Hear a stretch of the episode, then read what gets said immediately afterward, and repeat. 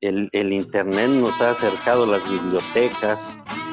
Entonces, eh, ya desde ahí vas a concentrar tu investigación en un cierto, eh, llamémoslo, organismo que te va a ayudar a esto. Y desde ahí vas a comenzar, obviamente tienen muchas áreas que, que entran, ¿no? Porque tú puedes identificar que una bauberia vaciana, por ejemplo, va contra el barrenador.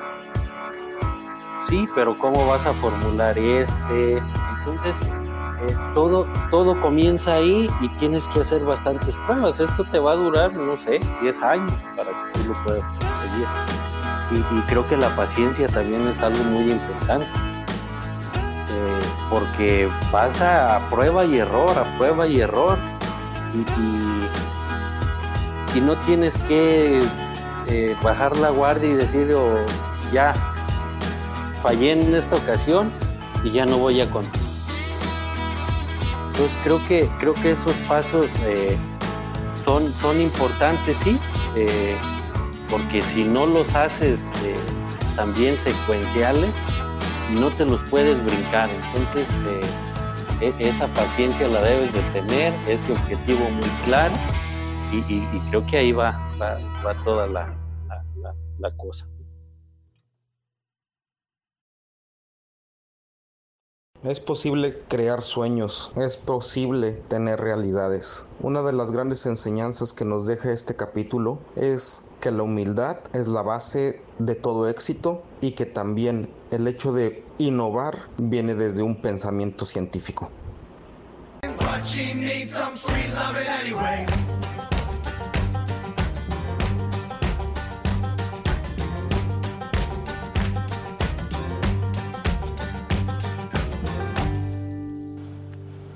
Amigo Sergio, me gustaría que te presentaras, nos dijeras quién es Sergio, cómo, qué, qué hace o, hasta donde puedas tú expresar lo, lo que desempeñas.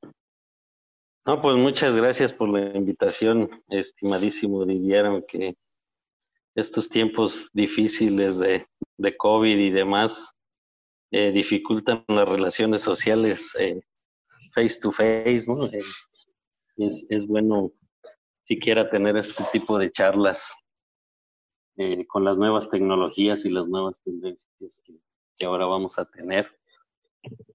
Un gusto y eh, poderte saludar por este medio.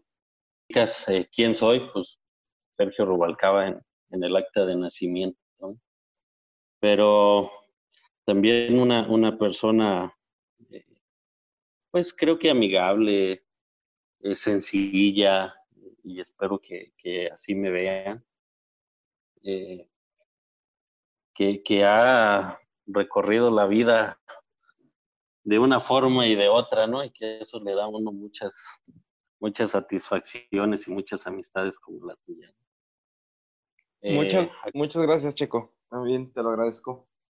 Actualmente, pues, eh, trabajando en la, en la empresa privada, en el sector agro, el cual pues es un sector que, que me gusta mucho. ¿no? Eh, no, no, pues ese soy yo, eh, con no, una hombre. familia eh, que me ha dado muchas satisfacciones también, mi esposa dedicada al, al agro también, y, y, y dos pequeñines ahí que, que, que, también me dan muchas satisfacciones y que muchas veces me hacen enojar y demás, pero que vivimos muy bien, felices. ok.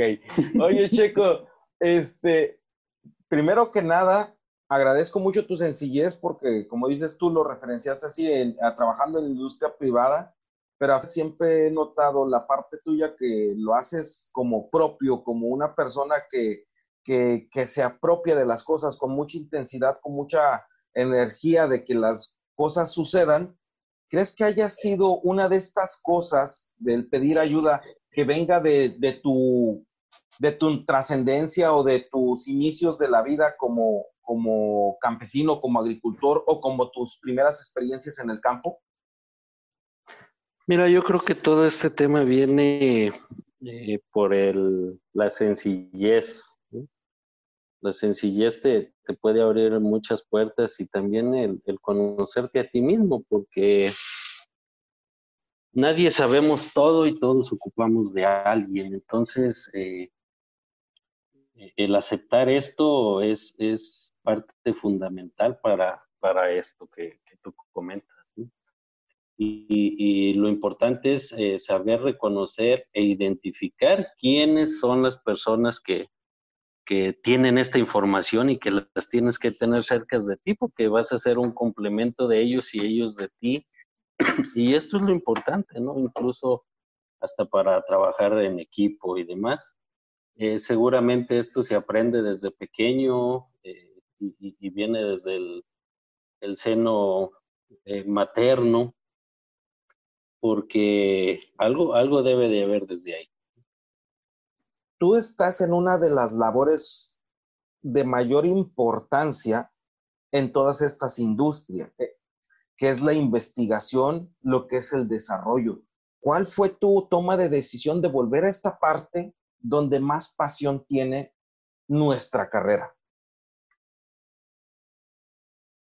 Sí, fíjate que, que, que es que comentas es importante y, yo creo que eh, el, área de investigación y desarrollo a mí me gusta mucho porque es, es eh, el, buscar opciones para, para el campo, eh, para los productores y no estás viendo ni costos ni nada. Entonces es, es, muy pura la, la investigación y además tienes la libertad de estar probando una y otra cosas y, tienes un margen de error alto que te da eh, también muchas opciones. Por eso es que yo decidí continuar aquí. Eh, creo que creo que es mi parte, ¿no? De, siempre estar buscando otras opciones y, y, creo que por ahí va más el tema, ¿no? Quisiera, por decir, entrar en esta parte de que me explicaras como a lo mejor si quisiera yo investigar sobre un insecto o sobre una, una plaga, o que me contextualizaras cómo es, cómo, cómo entender la parte de la investigación desde una mente muy sencilla hasta irnos a algo muy complejo. Primero tienes que identificar un problema, eh, porque si, si vas a, a, comenzar a investigar algo que, que no va a representar una solución, pues creo que desde ahí estamos iniciando más. Eh, la, planeación de, un proyecto, pues inicia desde ahí. ¿Cuál es tu problema y cuál es la solución que yo En el área en la que yo estoy, pues es el desarrollo de moléculas, ¿no? Pueden ser eh, eh, agroquímicos o también puede ser algún biológico, pero siempre su inicio es qué es lo que yo quiero o cuál va a ser mi punto final. Y ahí es donde iniciamos. Eh, si, si, tú ves en esta industria el, desarrollo de un producto es caro porque tienes que investigar muchísimas cosas desde la misma creación de, de la molécula, eh, todos estos factores que te pueden afectar eh, para que tú desarrolles este producto. Puedes tener un producto muy bueno, pero eh, que es eh, tóxico a, artrópodos, eh, algunos vertebrados. Entonces, todo ese dinero ya, ya, ya se perdió. Pero tú debes de, tener tu objetivo bien trazado. En esta industria tenemos alrededor de 200 mil moléculas investigadas y creadas para que solo una llegue a mercado final. Órale, ¿a poco así la estadística? Es altísima la estadística y el éxito es nada, casi pudiera decirse, ¿no? Pues sí, porque eh, debes de tener una estructura muy fuerte, eh, personas que, que tengan esa inventiva además, porque tú tampoco puedes estar creando cuando no eres innovador, cuando no eres inventivo entonces, y, así está la estadística, ¿no? Son, son alrededor de 200 mil moléculas para que una llegue al mercado. Y, y, todo esto lo tienes que hacer muy rápido, además, ¿no? Porque eh, eh, las patentes y todo esto expiran en 20 años y esta será al momento que tú descubres la molécula, no, no, no, no tanto al momento que, que tú estás este, lanzándola al mercado. Entonces, tienes que ser muy rápido, además, tu planeación debe ser muy buena e, e, e importante porque un año que pierdas es un año que pierdes de ventas, eh, lo cual va a afectar bastante a tu negocio, pero como investigación y desarrollo tú lo pudieras ver eh, tranquilo y decir, me voy con toda la calma del mundo y, le voy a llevar una solución a los productores. Sí es cierto, sí es cierto que la vas a llevar, pero también debes de cuidar tu rentabilidad porque eso no se hace gratis. Claro. Dijiste algo muy importante que me quisiera resaltar. Eh, dentro de todo lo que mencionaste hace un rato en la parte de la cadena de investigación, decías, tienes que tener el objetivo final, pero ese objetivo final parte de toda una gama de conocimientos.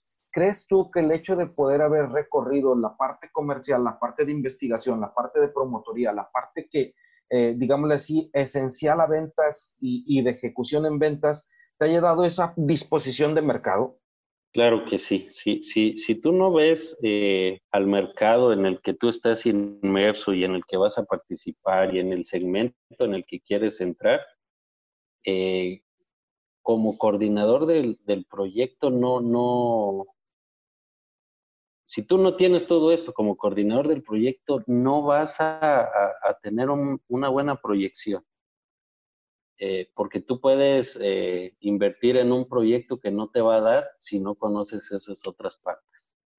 Eh, lo principal sí es eso, y, los mercados están definidos por las necesidades del cliente final, que en este caso es el productor.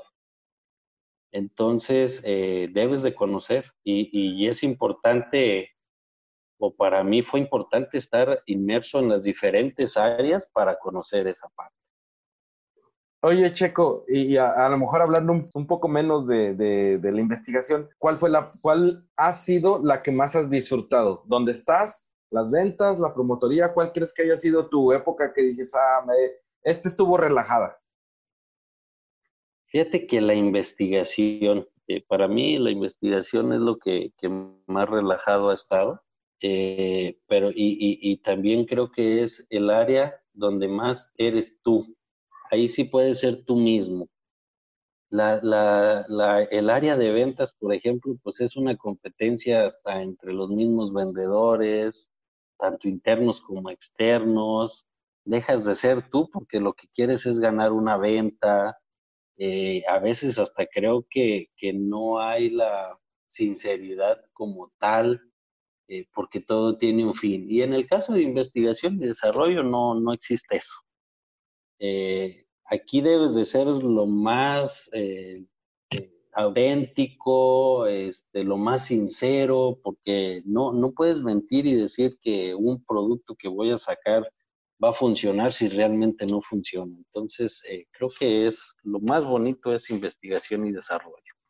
La sigues disfrutando al 100, aunque ya a veces no te vas a dar mucho, mucha vuelta a, los campos o si sigues yendo con tanta intensidad recuerdo muy bien que el, mentor que tuvimos en común, güey, nos hacía ir hasta en domingos, ¿no? A, revisar los protocolos de investigación. ¿Sigue siendo así de intensa tu, actividad o ya ha bajado más? Fíjate que ha bajado bastante porque ya, ya no es el rol que estoy desempeñando como tal.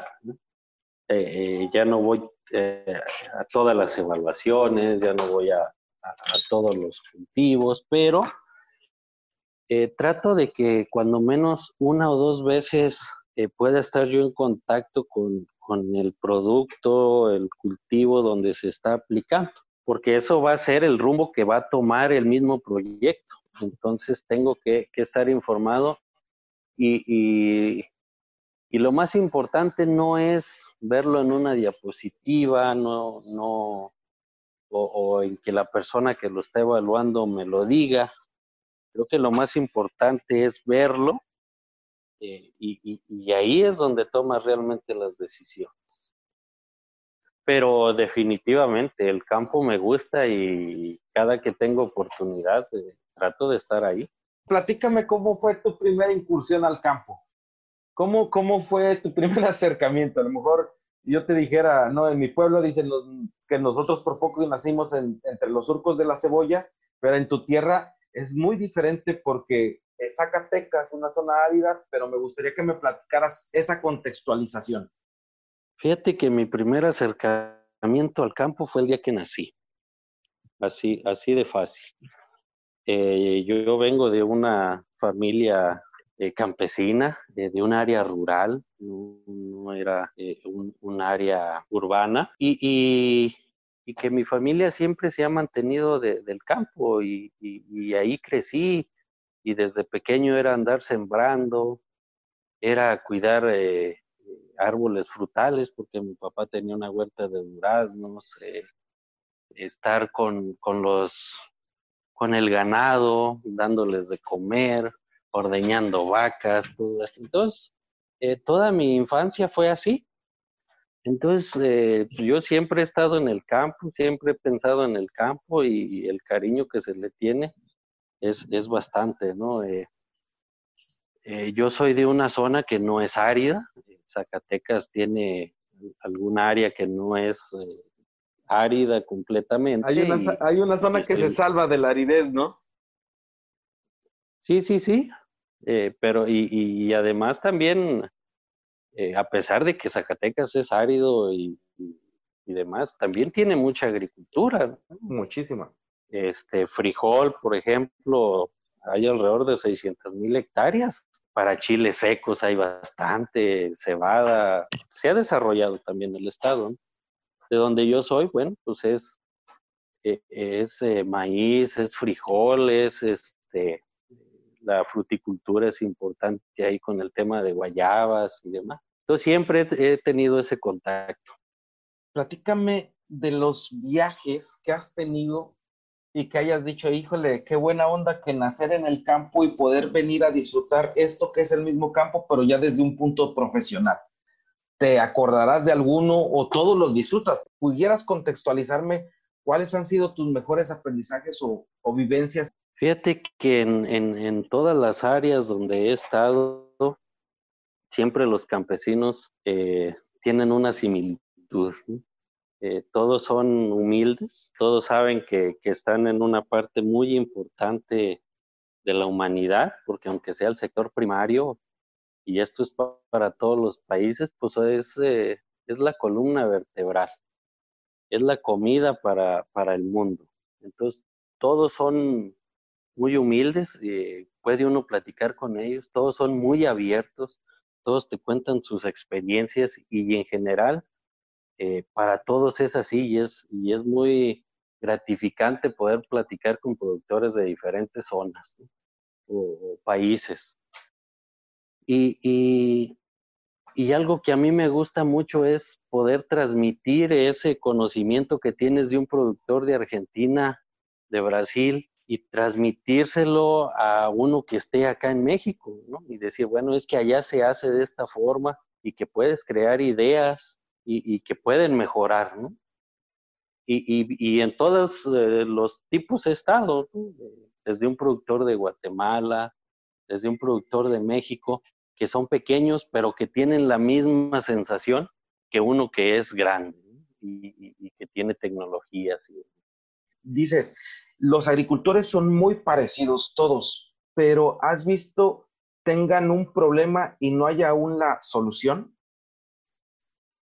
Yo creo que problemas siempre van a tener porque eh, incluso para ellos mismos sus mercados van cambiando y, tienen que adaptarse a esto también.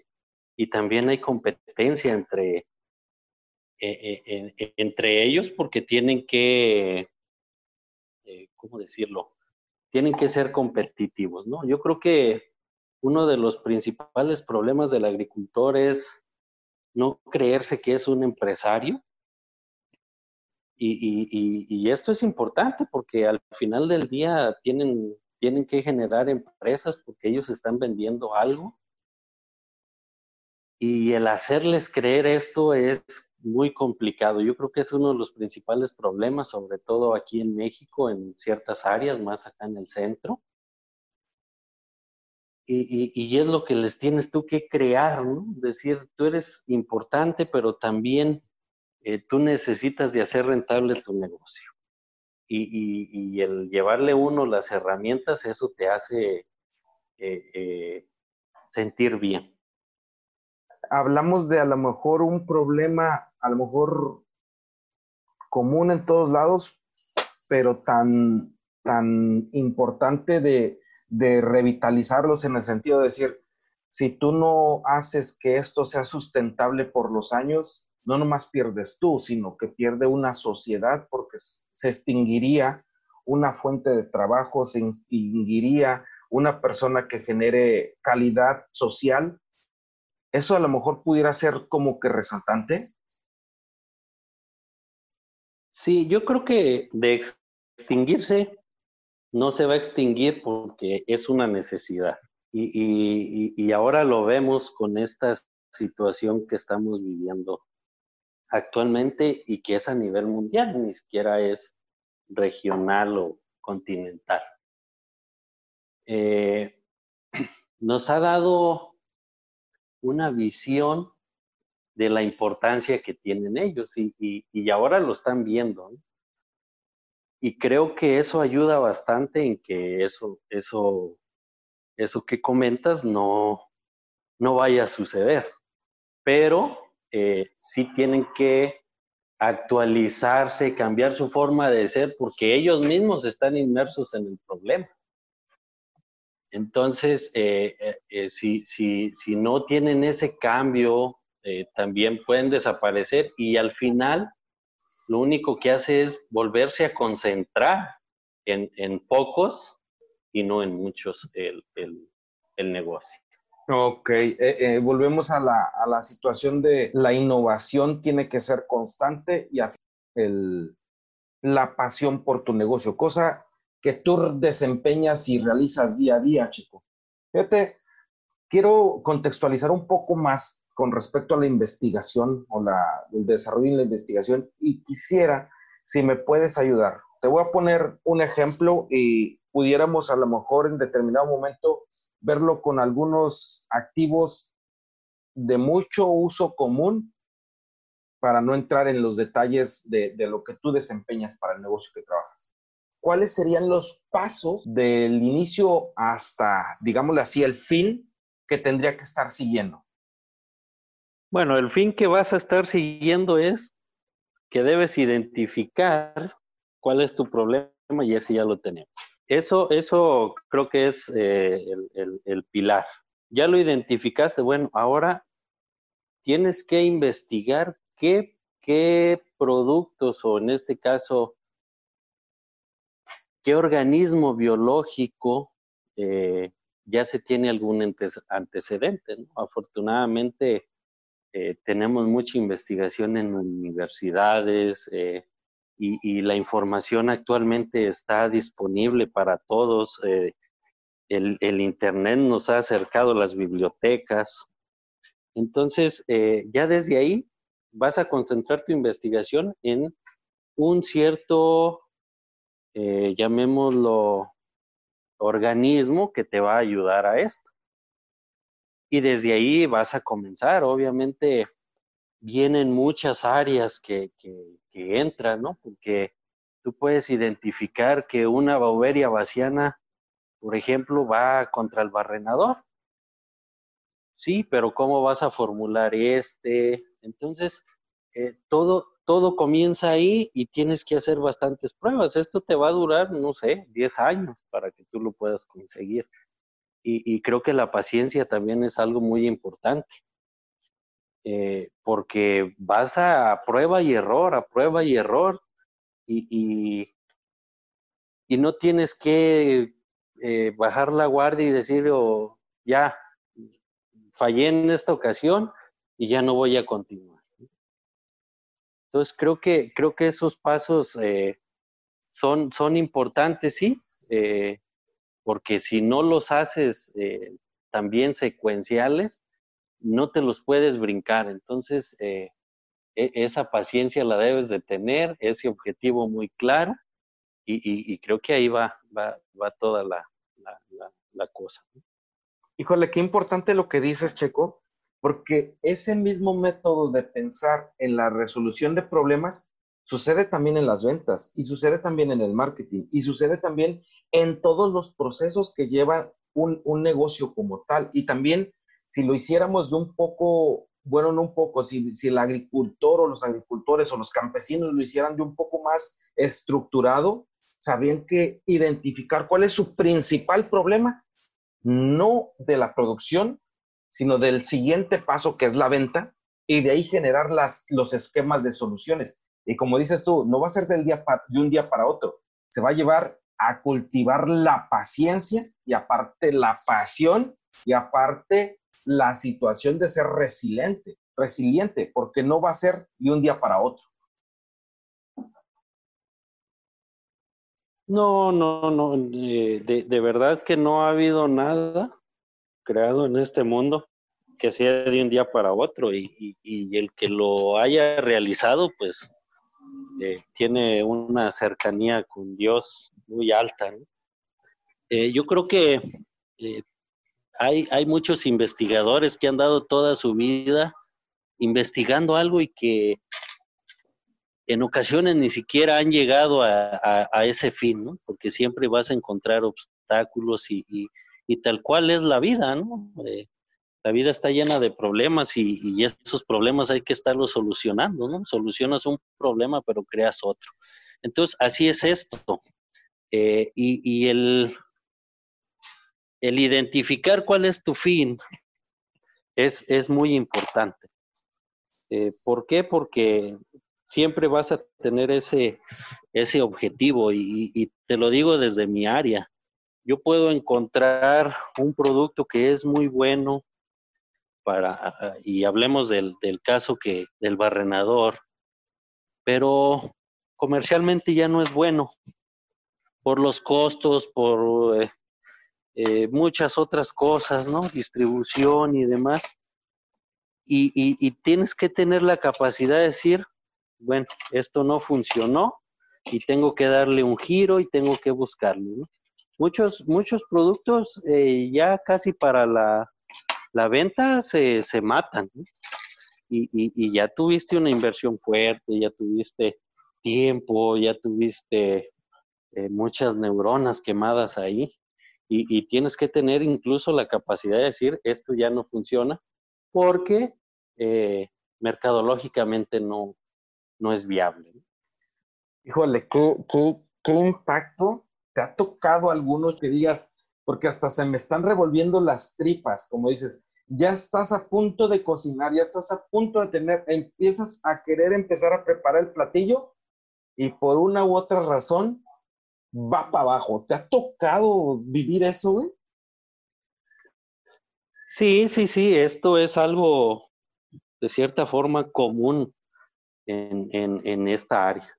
Eh, y, y tomando en cuenta que cuando a mí llega un proyecto, ya llega eh, lo bastante cocinado como para nada más tropicalizarlo a mis regiones. Y, y, el, y el, proyecto puede venir eh, para todas. Y ya hay muchos países en los que no lo puedes insertar eh, por, por, por, diferentes situaciones, porque ya al final es donde tienes más aristas, ¿no? Desde temas eh, gubernamentales, eh, de competencia, de producción. Eh, hay, hay, hay, bastantes ejemplos que, que, yo pudiera dar de productos que ya casi al final se, se, se, están perdiendo, ¿no? Cuando ya le invertiste, no sé, 100, 200 millones de dólares.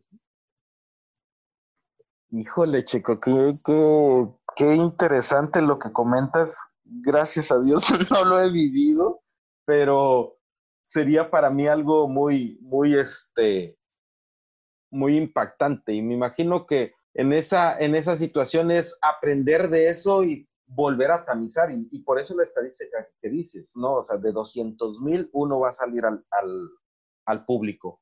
Otra pregunta que se me hace muy, muy interesante hacer a ti sobre todo por esa, esa gran apertura que has tenido en, otros países me gustaría que me dijeras a lo mejor algo que te llame mucho la atención, que hayas visto como un, como un, algo que te mueva las emociones de algún cultivo, de alguna fruta, de alguna plaga, algo que hayas visto que en otros lados te haya dejado impactado o mismo en, la granja experimental. Eh, híjole, eso es muy difícil porque depende del momento y depende de las situaciones que te impacta. Y, yo creo que lo, más difícil que, he visto es eh, que alguien tenga su cultivo, que lo lleve y que ya a punto de cosecha suceda una catástrofe, por ejemplo, una helada, sequías, y que no obtengas nada de, lo que tú estabas proyectando, ¿no? Y, creo que ese es en el ámbito del productor, ¿no? Yo, yo ahorita te hablaba del, del ámbito de, la industria, eh, cómo un producto no puede salir, y es la misma situación, eh, el, no poder llegar a su fin eh, con alguien tan vulnerable como son los productores pequeños, por ejemplo, y que ese va a ser su día a día para, para, para, obtener recursos y que no los puedan tener y tener que esperar un año, yo creo que es una de las cosas que más impacta, ¿no?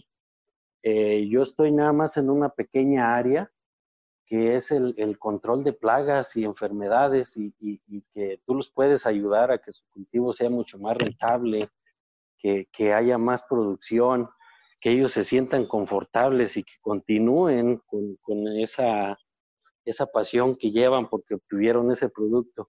Y ver los que invirtieron y que ya este, llegó una plaga y los hizo que su producción no fuera buena, creo que es, de lo más impactante. Y eso sucede pues en todos lados, ¿no? Y, el problema es que esto eh, es más fácil que se dé y es más vulnerable un pequeño productor a, uno grande que, a lo mejor no lo siente tanto. ¿no? Entonces, yo creo que va más por ahí el tema de, de los pequeños productores y es a los que más ayuda a uno al final del día. Órale, qué impactante tus palabras, Checo, y qué, qué conscientes. Te las agradezco enormemente. Como, como siempre te lo he dicho, para mí eres un verdadero agrotitán, eres una persona que admiro, eres una persona que es apasionado con su trabajo y lo demuestras en tu sencillez y tus palabras. Y tuvieras la oportunidad de empezar a hacer tu biografía o poner algo que es como parte tuya que se quedara para la humanidad, ¿cómo la empezarías? ¿Qué, frase, ¿Con qué frase empezarías?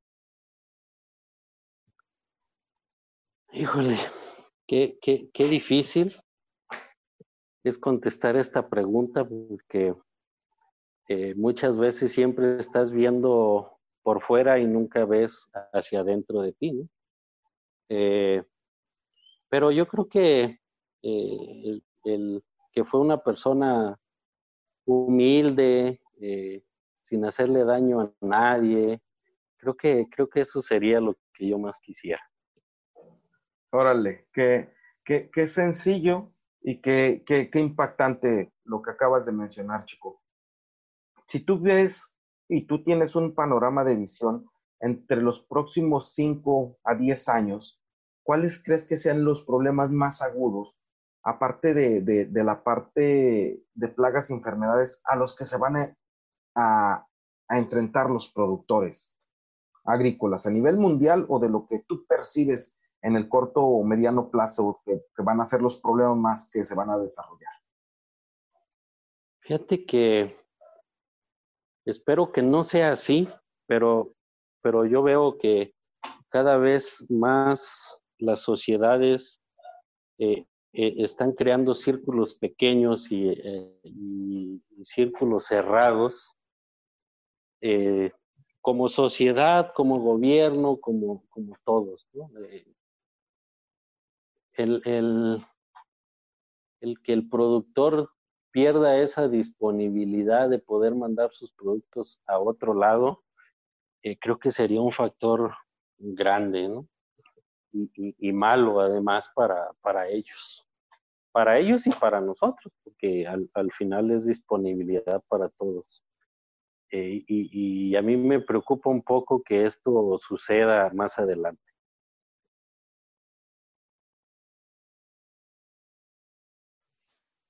a ver, como que a lo mejor no te entendí. ¿Crees que el agricultor se va a enfocar más a exportar que realmente producir para nuestra misma sociedad?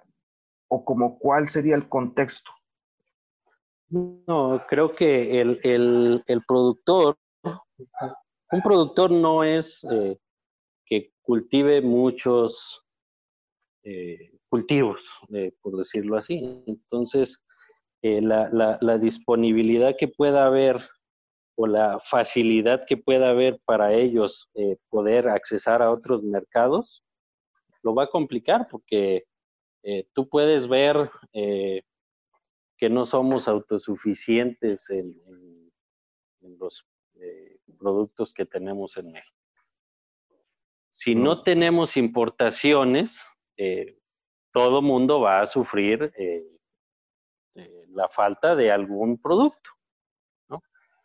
Y lo mismo va a sufrir el mismo productor, porque él, él, él si siembra jitomates, pues no come puros jitomates y si todos en una zona tienen solo jitomates, pues no todos vamos a comer jitomates. Y, ese puede ser un problema para ellos, porque eh, al final del día tendrían que eh, tener más cultivos de los cuales ellos no tienen el conocimiento ni la capacidad.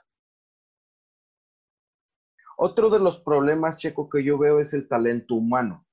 ¿Crees tú que se tenga que profesionalizar por medio de nosotros o por medio de la industria misma a la gente o a los activos que van a ser después eh, trabajadores o formar parte de, de las compañías, ¿crees que para allá vaya esa tendencia? ¿O cómo ves tú ahora el tema del ámbito social, cultural y profesional?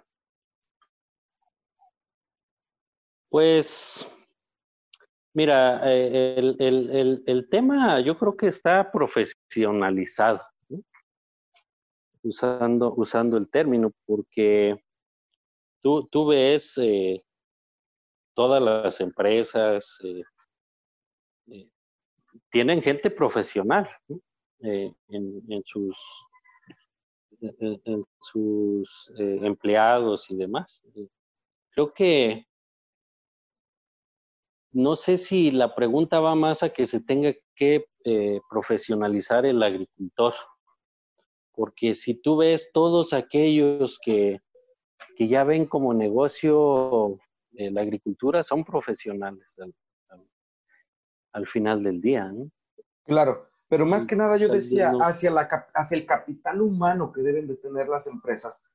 ¿Qué crees que sean los factores más importantes para poder tener un capital humano de alta eficiencia. No, yo creo que ahí más bien tiene que ver con, con, un tema de, valores hasta llegar a ese punto, ¿no? Porque eh, tú no puedes ser el experto en algo y, si tu valor es eh, entender eso, eh, ser honesto contigo mismo, pues eso te va a hacer juntarte con las personas que, así lo sean, eficientes en lo que tú no y formar buenos equipos y, al formar buenos equipos tú creas buenas empresas. Entonces yo creo que va más por ahí del tema de, eso, de, los valores. Sí creo que se comienzan a perder a, como los teníamos, pero realmente es que la vida es diferente y los valores también cambian y, demás.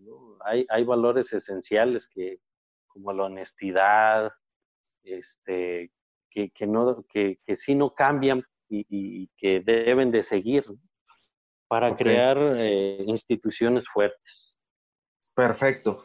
Ahora, dentro de esa situación y bajo la perspectiva que tú manejas, Checo, ¿cuáles son los factores clave que tú tienes para poder contratar personal?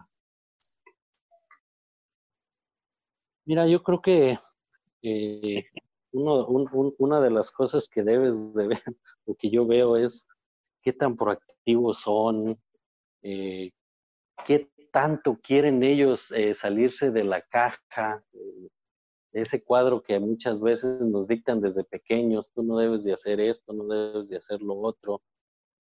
Y, gente que, que, tenga esas ganas de superarse, eh, algo que yo veo constantemente es gente que, que llega a, ese nivel de confort que, que, incluso a mí me desespera, ¿no? Verlos que no quieren ir más allá. Eh, yo busco más ese tipo de gente, ¿no? Que siempre quiere estar innovando, que siempre quiere estar fuera de la caja, que, que siempre está buscando qué hacer para su bien como para el de los demás. Y, y, y, no gente que tengas que estarle diciendo qué es lo que tiene que hacer y que lo tienes que estar correteando. Eh, yo prefiero gente que, que, tome sus propios riesgos, obviamente hay que saber qué riesgos son los que uno está tomando, pero que tengan cierta relevancia.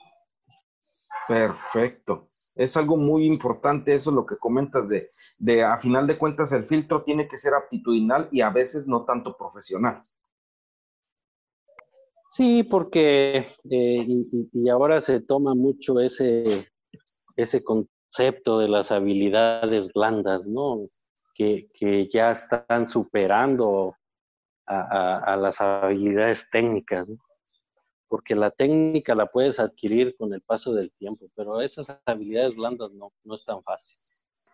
Ya para terminar y para ser respetuoso con tu tiempo y, agradecido antemano y sabes que te aprecio te admiro y me gustaría que quisieras dejar alguna frase, algo por el estilo para el programa, para el podcast y sobre todo, dónde te podemos encontrar y cuál es la forma más fácil de encontrarte porque a lo mejor este episodio es muy, muy general y te pediría que en, una, en un siguiente episodio si nos pudiéramos más ir más de fondo a poder extenuar esta parte de la investigación, de, no, no extenuar, sino hacer más trascendente esta parte de la investigación y desarrollo?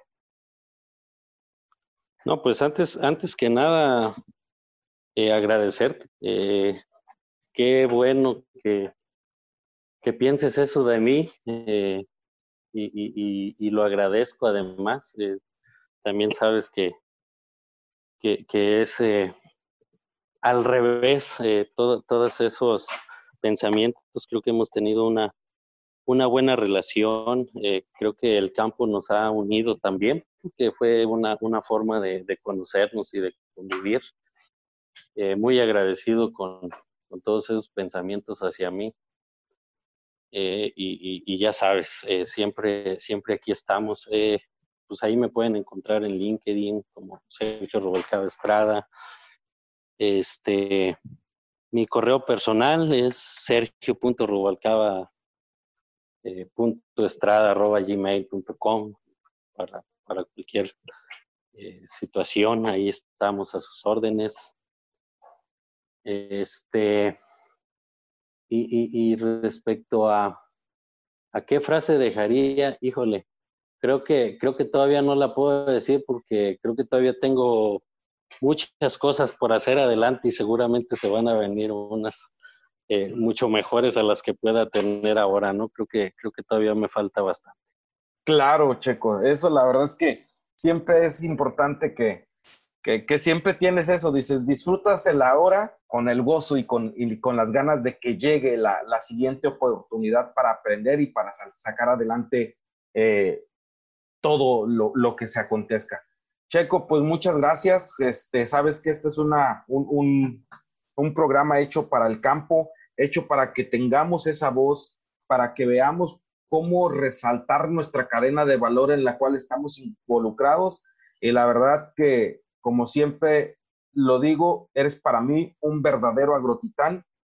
Agradecido de que me hayas dado esta oportunidad de poder conversar contigo.